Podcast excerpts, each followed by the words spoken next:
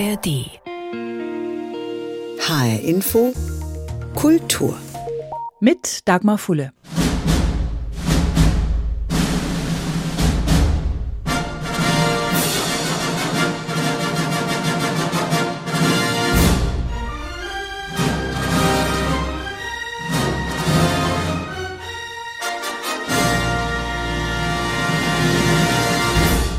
So ein kleines Stückchen Musik genügt und schon sitzen wir in Gedanken im Kino.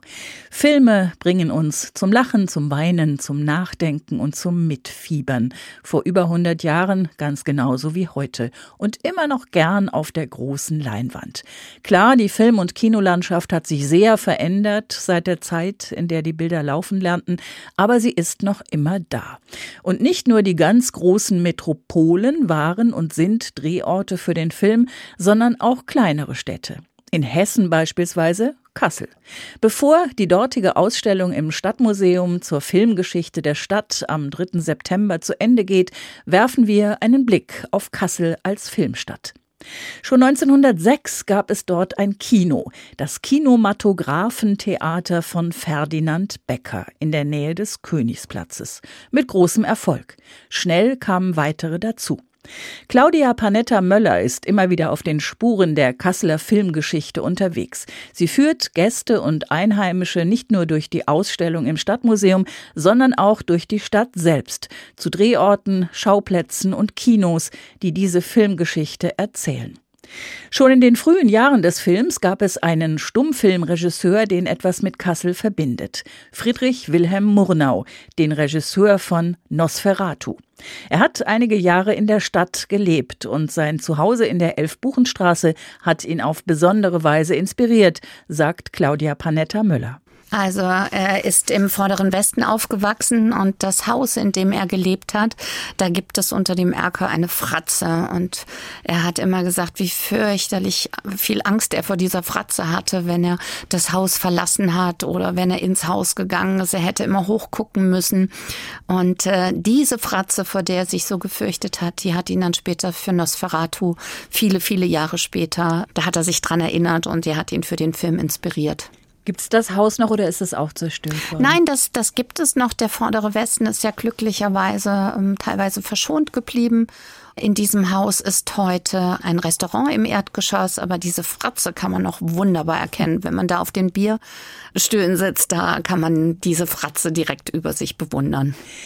Eine besonders erfolgreiche Zeit des Kinos waren die 50er, zum mhm. Teil auch noch die 60er Jahre, bevor das Fernsehen zum Massenmedium wurde. Und da war es auch noch üblich, dass Filmstars zur Premiere gekommen sind ins jeweilige Kino. Wie kam es, dass Kassel da auch ein Zentrum war und eben nicht nur Berlin, Hamburg oder München? Das hängt äh, zum einen auch mit der Konzeption Kassels nach dem Zweiten Weltkrieg zusammen. Man hatte tatsächlich die Idee, aus Kassel eine autofahrerfreundliche Stadt zu machen. Also Kassel gehörte zu den Städten, die als Modellstadt ausgewählt wurden und deshalb gab es ganz breite Straßen. Und die waren natürlich hervorragend für Verfolgungsjagden. Wir hatten an einigen Stellen noch die Trümmer, in denen sich die Banditen verstecken konnten, aber auch schon die Häuser der 50er Jahre, in denen das Bürgertum wohnen konnte. Und äh, die Studios waren in Göttingen und da heißt es ganz nett an einigen Stellen in den Drehbüchern, wenn man Großstadtflair brauchte, dann kam man nach Kassel. und die Filmstars kamen dann tatsächlich auch nach Kassel zur Premiere, weil da gedreht wurde oder warum kamen die? Ähm, sowohl als auch. Also zum einen, weil einige der Filme hier auch gedreht wurden, gerade so die Klassiker der 50er Jahre. Aber wir hatten in dieser Zeit auch einen sehr rührigen Kinobesitzer. Das waren die Reis-Kinobetriebe. Und äh, der hatte das Kaskade-Kino schon sehr früh im Blick, ähm, um daraus ein Premierenkino zu machen. Und er hat auch an unserem alten Hauptbahnhof ein Hotel bauen lassen. An der Stelle stand schon früher ein Hotel, das war der Kaiserhof, der ist zerstört worden. Und dann hat er da das Hotel Reis aufgebaut, nach ihm benannt. Und dort gab es einen großen Saal, in dem die Filmpremieren stattfanden, in denen aber auch die Presse dann zugegen war, ein Orchester aufspielen konnte. Also wirklich ein großer Saal, der leider vor wenigen Jahren zurückgebaut wurde, also nicht mehr existiert existiert. Kassel als Großstadt, aber natürlich als eher kleine Großstadt mit so vielen Kinos, auch Premierenkinos, haben die sich alle getragen? Hat das funktioniert? Nein. Also wir hatten, wenn man es mal alles zusammenrechnet, über 100 Kinos, aber man muss sich klar machen, nach dem Zweiten Weltkrieg gab es einen unglaublichen Drang nach Vergnügen und mal etwas anderes sehen, dem tristen Alltag entkommen. Und dann haben einige Restaurants einfach auch Filme gezeigt. Ja, die fallen dann erst einmal in diese Kategorie Kino, haben sich aber nur zwei, drei, vier Jahre gehalten. Also das Gros der Kinos hat die Zeit tatsächlich nicht überdauert. Eine Besonderheit in Kassel war über viele Jahre hinweg das Kaskade-Kino am Königsplatz. Dort gab es zwischen Werbung und Film bunt beleuchtete Wasserspiele zu leichter klassischer Musik.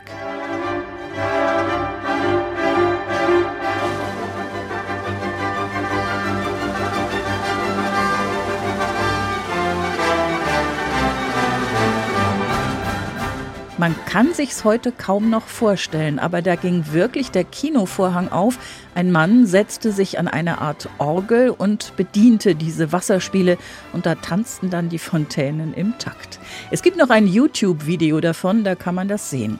Eine vielleicht ein wenig skurrile, auf jeden Fall aber einmalige Sache im deutschen Kino. Wer ist eigentlich auf diese Idee gekommen? Das war auch der damalige Kinobesitzer Reis. Das hat man mit Kassel und dem Kino in Verbindung gebracht. Das war etwas ganz, ganz Besonderes. Und ja, nicht wenige haben bedauert, dass das Kino in der Form heute nicht mehr existiert. Aber irgendwie hat es vor ein paar Jahren einen Nachfolger gefunden, oder?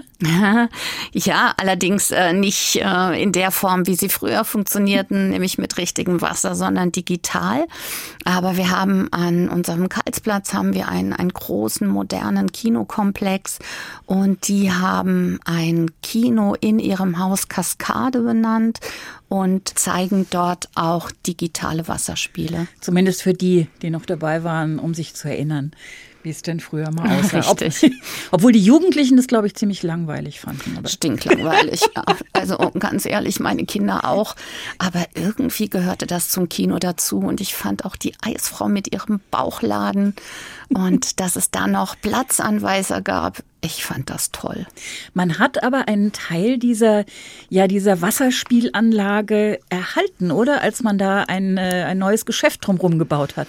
Ja, wenn man heute ist ein Biomarkt am Königsplatz und wenn man den betritt, dann kann man nach unten in das alte Kino schauen und dann bekommt man noch einen Einblick, wie es dort früher ausgesehen hat. 1952 hat das originale Kaskade-Kino in Kassel eröffnet, entworfen vom Architekten Paul Bode mit über 900 Plätzen. Und die waren oft genug besetzt, auch wenn Filme liefen, die gleich nebenan gedreht worden waren.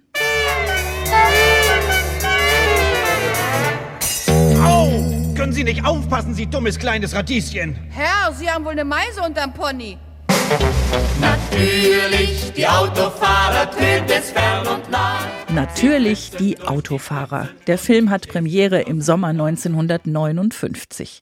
Heinz Erhardt spielt die Hauptrolle, einen Mann mit dem hübschen Namen Eberhard Dobermann, der im Film unter anderem Fahrstunden nimmt bei der ausgesprochen einfühlsamen Fahrlehrerin Frau Rumberg, gespielt von Trude Herr. So, Herr Dobermann, jetzt ja? hören Sie mal ganz genau zu, was ja? ich Ihnen sage. Zuerst schalten wir mal den Motor ein. Ja, Motor, so. ja. Und nun treten Sie das linke Pedal durch. Das linke? Ja. Ja, so. Und fassen hier den Griff. Fass ich Griff, ja. ja. Und nun lassen Sie das linke Pedal langsam los Langs. und geben mit dem rechten langsam Gas. Mit dem rechten? Ganz langsam. Ganz langsam. Na? Das war doch schon ganz schön, nicht? Und als der VW Käfer dann endlich doch in Bewegung ist, ist Heinz Erhard damit vor allem kreuz und quer durch den Kasseler vorderen Westen unterwegs. Und er ist auch noch mal wiedergekommen für den Film Der letzte Fußgänger. Hat er während der Dreharbeiten eigentlich auch vorübergehend in Kassel gewohnt, irgendwas von der Stadt mitbekommen und ist er auch den Menschen begegnet, die da gelebt haben? Oder waren er und die anderen Stars der damaligen Zeit abgeschirmt? Gästeführerin Claudia Panetta Möller sagt, Nein, gar nicht. Also die meisten Schauspieler sind an unserem alten Hauptbahnhof angekommen und haben dann auch im Hotel Reis residiert. Und man liest immer wieder, dass die Schauspieler damals sehr nahbar gewesen seien und dass sie es auch genossen hätten, wenn sie am Hauptbahnhof ankamen, dass sie das Bad in der Menge nehmen konnten. Also die waren schon nicht so abgeschottet, wie es Schauspieler heute sind. Was war eigentlich der allererste Film, der nach dem Krieg in Kassel gedreht wurde? Wissen Sie das? Anfang der 50er war es auch ein Film mit Heinz Erhardt, natürlich die Radfahrer, auch der ist in Kassel gedreht aber dann auch schon sehr früh äh, Filme wie Meine Frau macht Dummheiten oder auch Ohne dich wird es Nacht mit Kurt Jürgens. Das war übrigens der erste Film, der das Prädikat wertvoll erhalten hat, weil ein ganz brisantes Thema, nämlich eine Drogensucht, äh, thematisiert. Das waren so Filme, die schon Anfang der 50er gedreht wurden. Einer der bekanntesten Filme aus den frühen Jahren der Filmstadt Kassel ist Rosen für den Staatsanwalt, auch aus dem Jahr 1959. Gedreht damals mit Starbesetzung. Martin Held, Walter Giller, Ingrid van Bergen, Inge Meisel, Werner Fink, Ralf Wolter. Prominenter ging's in dieser Zeit kaum. Walter Giller spielt den jungen Straßenhändler Rudi Kleinschmidt, der unter anderem auf der Kasseler Treppenstraße als dynamischer Straßenhändler Krawattenpfeil bietet. Und Martin Held spielt den Staatsanwalt. Gestatten Sie, dass ich vorstelle. Oberstaatsanwalt Dr. Schramm. Privat und im Dienst, stets korrekt und traditionsgebunden. Das müssen Sie gesehen haben, das müssen Sie erlebt haben. Und das ist Rudi Kleinschmidt, ein junger Straßenhändler, der nicht auf Rosen gebettet ist. Und die Rosen für den Staatsanwalt? Rosen für den Staatsanwalt heißt ein neuer Kurt-Ulrich-Film. Warum dieser Film so besonders ist und warum er Geschichte geschrieben hat, erklärt Claudia Panetta Möller. Naja, er greift einfach die Willkür des Nationalsozialismus auf. Ja, also was in dieser Zeit passiert ist mit dem Todesurteil, das über Walter Giller verhängt wird, weil er eine Dose Coca-Cola geklaut hat. Und das wird ja dann nochmal aufgegriffen, weil er durch einen glücklichen Zufall der ähm, Vollstreckung des Todesurteils entkommt und sich der Vollstrecker und äh, der Sünder, wenn man so will, ähm, Jahre später noch nochmal in Kassel treffen und dann wieder gemeinsam vor Gericht stehen. Walter Giller, weil er in seiner Rolle Gerechtigkeit möchte. Und äh, ja, der Richter gespielt von Martin Held, weil er es äh, nicht ertragen konnte, dass ihm der damalige Sünder durch die Lappen gegangen ist. Wenn ich so bedenke, was Sie eben für Filmtitel aufgezählt haben, natürlich die Radfahrer, Autofahrer, Frauen, die Dummheiten machen, dann war das wahrscheinlich einer der ersten Filme, die sich ja auch ernsthaft mit der jüngeren Vergangenheit beschäftigt haben. Richtig. Es gibt noch einen spanischen Film, der sehr bemerkenswert ist, von Kriegskindern, die nach dem Zweiten Weltkrieg ohne Eltern zurückgeblieben sind. Es ist ein spanischer Film, weil einige der Kinder dann nach Spanien adoptiert wurden. Auch das ist ein Film Anfang der 50er, den ich sehr bemerkenswert finde. Sie haben es schon gesagt, das besondere Stadtbild von Kassel, unter anderem auch die Treppenstraße, die ja auch damals ganz neu war, eine beliebte Filmkulisse in den 50er und 60er Jahren. Aber dann war erstmal für eine Zeit Schluss mit Kassel als Filmstadt. Wie ging es dann weiter?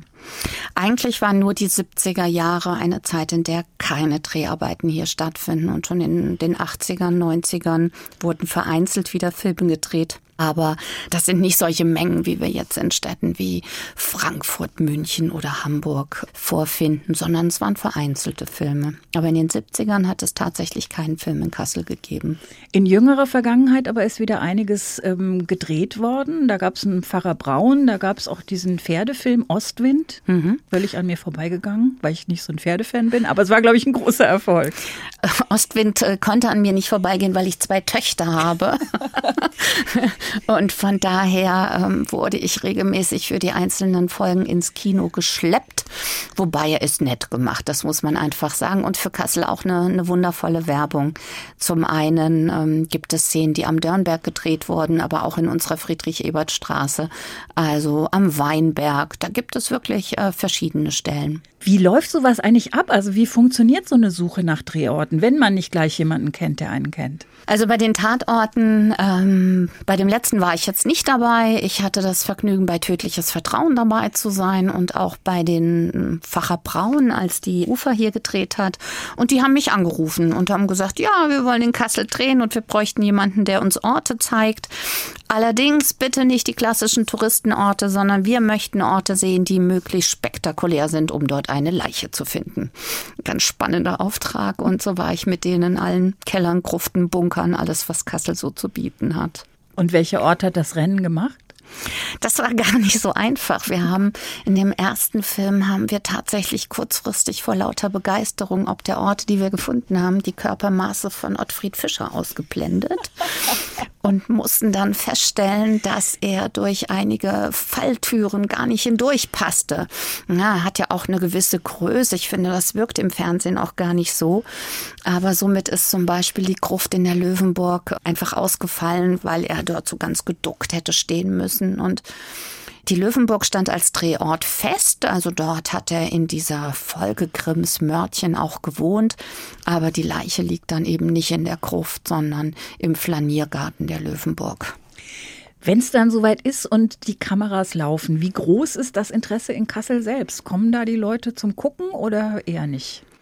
Wenn die Orte bekannt sind, kommen die Kassler auch. Heute passiert vieles, ähm, auch an Tagen, wo, wo nicht so viele unterwegs sind oder auch nachts, wenn, wenn Straßensperrungen erfolgen. Es war zum Beispiel auch bei Ostwind der Fall, dass Straßen gesperrt wurden, weil äh, das Pferd eben ohne Autos und Straßenbahn mhm. über eine stark befahrene Straße galoppieren sollte. Aber wenn die Gelegenheit gegeben ist, dann sind die Kassler auch da und auch gerne bereit, als Statisten mitzuwirken. Die Ausstellung über die Geschichte der Filmstadt Kassel im Stadtmuseum ist im Endspurt, läuft noch bis zum 3. September. Was kann man da sehen? Ja, es geht natürlich um die Stars und Sternchen, aber auch um die Kinos, über die wir eingangs gesprochen haben, wie es kam, dass wir so viele Kinos hatten, über den damaligen Kinobesitzer Reis mit seinem Prokuristen Teurich, der also sich sehr darum bemüht hat, auch die Stars hier nach Kassel zu holen. Wir zeigen aber auch, wie sich das Kino im Laufe der Zeit verändert hat.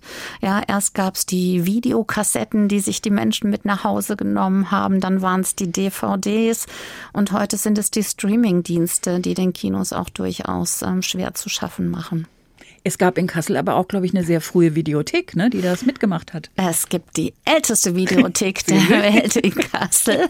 Ja, gegründet von einem Herrn Baum. Und diese Videothek, die gibt es noch immer, wird aber heute von einem Verein geführt. Wohl deshalb ist die Videothek in der Kasseler Erzberger Straße nur abends geöffnet, von 18 bis 21 Uhr. Aber es gibt sie noch. Und sie beruft sich heute auf rund 20.000 Filme im Archiv. Dazu gibt es das das kleinste Kino Kassels, das Kiez-Kino, nach eigener Auskunft Off-Kino, Konzertsaal und Raum der verlorenen Filme. Die Ausstellung Kassel Filmreif im Stadtmuseum läuft noch bis zum 3. September. Claudia Panetta Möller führt an diesem letzten Wochenende auch noch durch diese Ausstellung, unter anderem im Rahmen der Kasseler Museumsnacht. Und so wie sie die Film- und Kinoorte der Stadt Kassel kennt, kennen Isabella Kaldart und Annette John die literarischen Orte der Stadt Frankfurt und ihrer Umgebung. Es gibt eine Buchreihe rund um die Zahl 101. 101 Genussorte, Unorte oder Altstadtorte, Frauenorte, Männerorte und Geldorte und jetzt ganz neu 101 literarische Orte in Frankfurt und Rhein-Main. In Frankfurt gibt es die größte Buchmesse der Welt. In Frankfurt sitzt der Börsenverein des deutschen Buchhandels. Und auch wenn die Stadt ein paar Federn gelassen hat, so gibt es dort immer noch renommierte Verlage und Buchhandlungen. So schreiben die beiden Autorinnen im Vorwort zu ihrem Buch. Und sie waren sich gar nicht sicher, ob das auch wirklich klappt mit den 101 Orten, sagt Isabella Kaldat. Wenn man hört 101 Orte, Literaturorte so spezifisch, das ist ja äh, gar nicht so einfach auf den ersten Blick und deswegen bin ich froh, dass wir das zu zweit geschrieben haben, weil sowohl meine Co-Autorin Annette John hat mich überrascht mit Infos, mit Themen, mit Orten, von denen ich überhaupt keine Ahnung hatte, mit AutorInnen, äh, als auch ich sie überrascht. Das heißt, im Laufe des Jahres, in dem wir das geschrieben haben und uns immer die Texte zugeschickt haben, so, oh, ich hatte gar keine Ahnung davon. So haben wir öfter darauf reagiert und am Ende hatten wir weit mehr als 101 Orte dann zusammengestellt und mussten uns ein bisschen entscheiden sogar. Also wer hätte es gedacht? Fangen wir mal mit dem größten Namen an. Ich glaube, es war wahrscheinlich einfach. Wer an Frankfurt ja. denkt, denkt vielleicht zuallererst an Goethe, also den Johann von natürlich, berühmtester Dichtersohn der Stadt. Und da hat die Stadt äh, ein Goethe-Haus, einen Goethe-Turm ja auch wieder genau. und inzwischen. Und sie hat auch Goethe-Gräber, die von seinen Eltern. Das wiederum habe ich nicht gewusst. Und irgendwie hat sich, so geht es aus Ihrem Buch hervor, da auch lange keiner drum gekümmert, wo die jetzt so wirklich waren. Oder das kann man sich eigentlich kaum vorstellen. Die Geschichte ist total wild, aber ich mette die meisten, äh, wenn ich jetzt die, die zuhören, fragen würde, wo sind die äh, Eltern von Goethe begraben? Ich glaube, ehrlich gesagt, die wenigsten könnten Keine das Ahnung. so ad hoc sagen. Ja. Also man hat es irgendwie gar nicht auf dem Schirm, weil Frankfurt ja, und das sieht man an dem Beispiel am besten, hat ja manchmal so ein bisschen Problem damit, das eigene Erbe, die eigene Geschichte, Stadtgeschichte schön aufzuarbeiten. Und die Eltern von Goethe, beziehungsweise die Gräber von den Goethe-Eltern, ist da das wirklich das perfekte Beispiel für. Also um das aufzulösen, sie liegen auf dem Petersfriedhof, der ist hinter der Konsti, den kennt man allein, da ist man schon tausendmal vorbeigelaufen, das ist ein relativ kleiner Friedhof inzwischen. Und da wurden die beiden halt begraben, der Vater noch im 18., die Mutter dann Anfang des 19. Jahrhunderts. Dann musste dann kurz darauf, ich glaube 1828 war das der Friedhof geschlossen werden, weil da halt seit Jahrhunderten halt Menschen begraben wurden. Man hat den äh, Hauptfriedhof aufgemacht und der Petersfriedhof war dann pff, vergessen einfach. Und dann irgendwann Mitte des 19. Jahrhunderts hat man gesagt, Momente mal, wo, wo, wo sind die Eltern von Goethe eigentlich? Es ist wirklich total wild. Und dann hat man halt angefangen zu gucken, okay, da ist das Familiengrab äh, von Textor, also die mütterliche Seite, äh, da ist der Vater vielleicht, dann hat man sich irgendwie nochmal verzählt bei der Nummer, also das ganz so ausführlich steht es im Literaturreiseführer nicht, aber es ist, das kann man echt super nachlesen. Dann hat man sich verzählt, dann war jahrelang nicht klar, ist es jetzt das Grab oder das Grab. Und das liegt unter anderem auch daran, dass halt drumherum immer mehr gebaut wurde, es wird dann irgendwie eine Mauer abgerissen und so weiter. Und ich glaube, erst Anfang des 20. Jahrhunderts konnte man dann felsenfest sagen, dort liegt der Vater, dort liegt die Mutter, die liegen ja noch nicht mal zusammen. Und weil halt so viel gebaut wurde, ist die Mutter sogar auf dem Schulhof von der Schule. Und beim Vater steht noch nicht mal der Name drauf, der steht einfach, hier liegt Goethes Vater. Also so viel dazu. Oft sind die Kinder ja beleidigt, wenn sie der, der Sohn von oder die Tochter von, aber in diesem, in diesem Fall, Fall ist dann nur der Vater, Vater von. von. Ja. ja. Sie haben in diesem Buch, also die drei Orte, die jetzt in Frankfurt mit Goethe verknüpft sind, sind natürlich nur drei von äh, insgesamt 101, ja. um die Stadt nochmal, ja, vielleicht auch ganz anders, ganz neu kennenzulernen. Sie und Annette John haben das aufgeteilt in so Kapitel wie Denkmäler, Museen, Wohnorte kann man noch gut nachvollziehen. Dann kommen aber auch so Sachen wie Buchhandlungen oder Gastronomie. Genau. Wie haben Sie da überhaupt eine Auswahl treffen können? Was waren da Ihre Kriterien? Also bei den Buchhandlungen ist es natürlich super schwierig, weil Frankfurt ja recht viele Buchhandlungen hat, viele Stadtteilbuchhandlungen auch und so weiter. Und das war dann eine Mischung aus was wir persönlich mögen, wo wir auch wirklich aktiv hingehen und einkaufen und aus was haben die Buchhandlungen Besonderes. Also ein Paradebeispiel ist der Weltenleser, in dem wir auch die Premierenlesung haben, Anfang September. Diese Buchhandlung ist halt aufgeteilt nach Orten, nach Handlungsorten. Also ein bisschen das Prinzip, das wir in Kleinen auch hier haben. Also eine andere Art von Kategorisierung der Bücher, die in der Buchhandlung sind. Und dann gibt es eine Buchhandlung, die verkauft Buch und Wein. Dann gibt es noch mehrere, wie die Karl Marx unter anderem, die aus seiner linken Frankfurter Tradition der 68er und Nachfolgezeit kommen, die teilweise auch noch im Kollektiv geführt sind. Und so weiter. Und so haben wir dann halt irgendwie, wir mussten uns entscheiden. Wir konnten nicht alle aufnehmen. Ich glaube, ich habe auch schon gehört, ein paar Buchhandlungen sind ein bisschen enttäuscht, dass sie nicht drinnen sind. Aber das tut mir wirklich leid. Irgendwo musste es abgeknapst werden. Und bei den Kneipen und Cafés ist es so, dann sind wieder ein paar, die auf der Hand liegen, so Café Kantes und Lesecafé. Als Frankfurterin denkt man, glaube ich, als erstes, wenn man denkt, wo kann ich in einem Café schön lesen, an genau die beiden. Und für mich war es dann zum Beispiel spannend, das war etwas, womit ich dann Annette überraschen konnte, weil ich Peter Kurzek gelesen habe, der ja so der Frankfurter oder Bockenheimer Chronist ist. Und dann konnte ich zum Beispiel den Tannenbaum, das ist eine Kneipe in Bockenheim, die noch genauso aussieht wie früher, würde ich behaupten, ohne in den 70ern da gewesen zu sein, konnte ich den Tannenbaum aufnehmen, der öfter in Kurzeks Romanen erwähnt wird und wo mutmaßlich, also so heißt es, Kurzek auch selbst mal ein Bierchen getrunken hat hm. oder zwei. Und so kam es dann zustande, genau. In einem Kapitel geht es auch um Wohnhäuser, zum mhm. Beispiel von Anne Frank genau. oder auch äh, Marie-Louise Kaschnitz, aber auch von ja vielleicht ein bisschen weniger bekannten Autorinnen wie Anja Lundholm. Aber ich denke mal, all diese Häuser kann man wahrscheinlich nur von außen sehen, oder? Ja, ich meine, das Goethehaus kann man natürlich. Ja, das ja, ja genau. klar, das ja. Aber, aber Anja Lundholm, das fand ich super. Da hatte ich wiederum keine Ahnung. Und Annette kam dann mit der Geschichte von ihr, die ja auch irgendwie mal für den Literaturnobelpreis gehandelt wurde und so weiter. Und wenn man sich das anguckt, auch das Foto äh, in dem Buch ist ein bisschen trist, weil es ist halt ein sehr, sehr unscheinbares Wohnhaus im Ostend. Und da sieht man aber auch, dass in Frankfurt, wenn man ein bisschen gräbt und guckt, dann selbst diese unscheinbaren Orte haben teilweise noch eine richtig reiche Geschichte. Und deswegen freut es mich so sehr, sehr, dass dieses Wohnhaus äh, da, aber ja, da, das ist ein stinknormales Wohnhaus, da wohnen Menschen, da sind wir nicht reingegangen. Aber genau, zumindest die Geschichte zu diesen Straßen und Ecken können wir erzählen. Stichwort unscheinbare Orte bei den Bibliotheken, die ja natürlich auch eine Rolle spielen, kann man erstmal nachvollziehen. Da stößt man dann auf die Bücherschränke, auf die öffentlichen ja. Bücherschränke, ähm, in die jeder Bücher reinstellen kann, wo man sich auch was rausnehmen kann, über die ganze Stadt verteilt. Haben Sie sich die alle angeguckt? Nie. Aber ich meine, wir sind beide Frankfurterinnen und kennen einfach sehr viele von diesen Bücherschränken, weil wir beide auch einfach gern durch die Stadt laufen und viele Ecken kennen. Den Text habe ich geschrieben. Äh, am Ende gebe ich eine Empfehlung ab, weil von denen, ich meine, das ist fast unmöglich. Es sind ja inzwischen, ich weiß nicht, 60 oder so, keine Ahnung. Es sind auf jeden Fall viele. Natürlich habe ich nicht alle besucht, aber von denen, die ich kenne und von der Art, wie ich festgestellt habe, wie die Bücherschränke bestückt werden, auch von wie die, wie Nachbarschaften sind und so weiter, ist für mich echt der erste Bücherschrank, der aufgestellt wurde. Das Amelienplatz ist für mich immer noch der beste, weil es ist A, der erste, womit das alles angefangen hat. Man hat gesehen, es funktioniert. Und B, da ist oft super gute Auswahl drin einfach.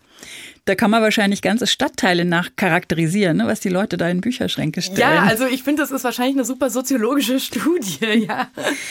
Bei den Schauplätzen von Romanen mhm. taucht das Netribit-Haus auf, die Kaiserhofstraße 12, die ja einem Buch von Valentin Sänger den Titel mhm. gegeben hat, war mal Frankfurt liest ein Buch. Oder dann auch außerhalb von Frankfurt, zum Beispiel das Kloster Eberbach.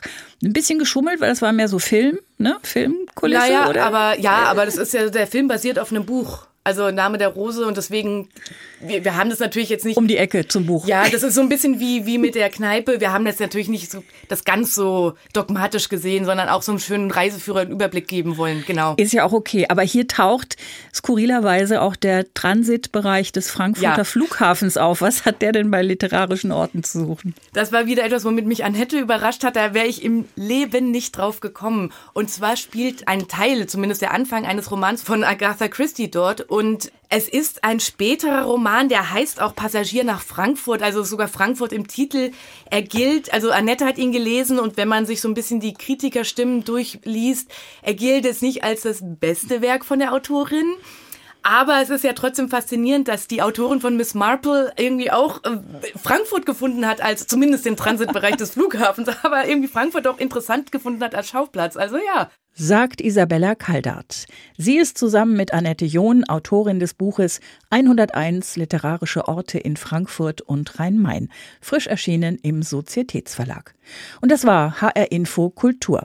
Den Podcast finden Sie auf hrinforadio.de und in der ARD Audiothek. Mein Name ist Dagmar Fulle.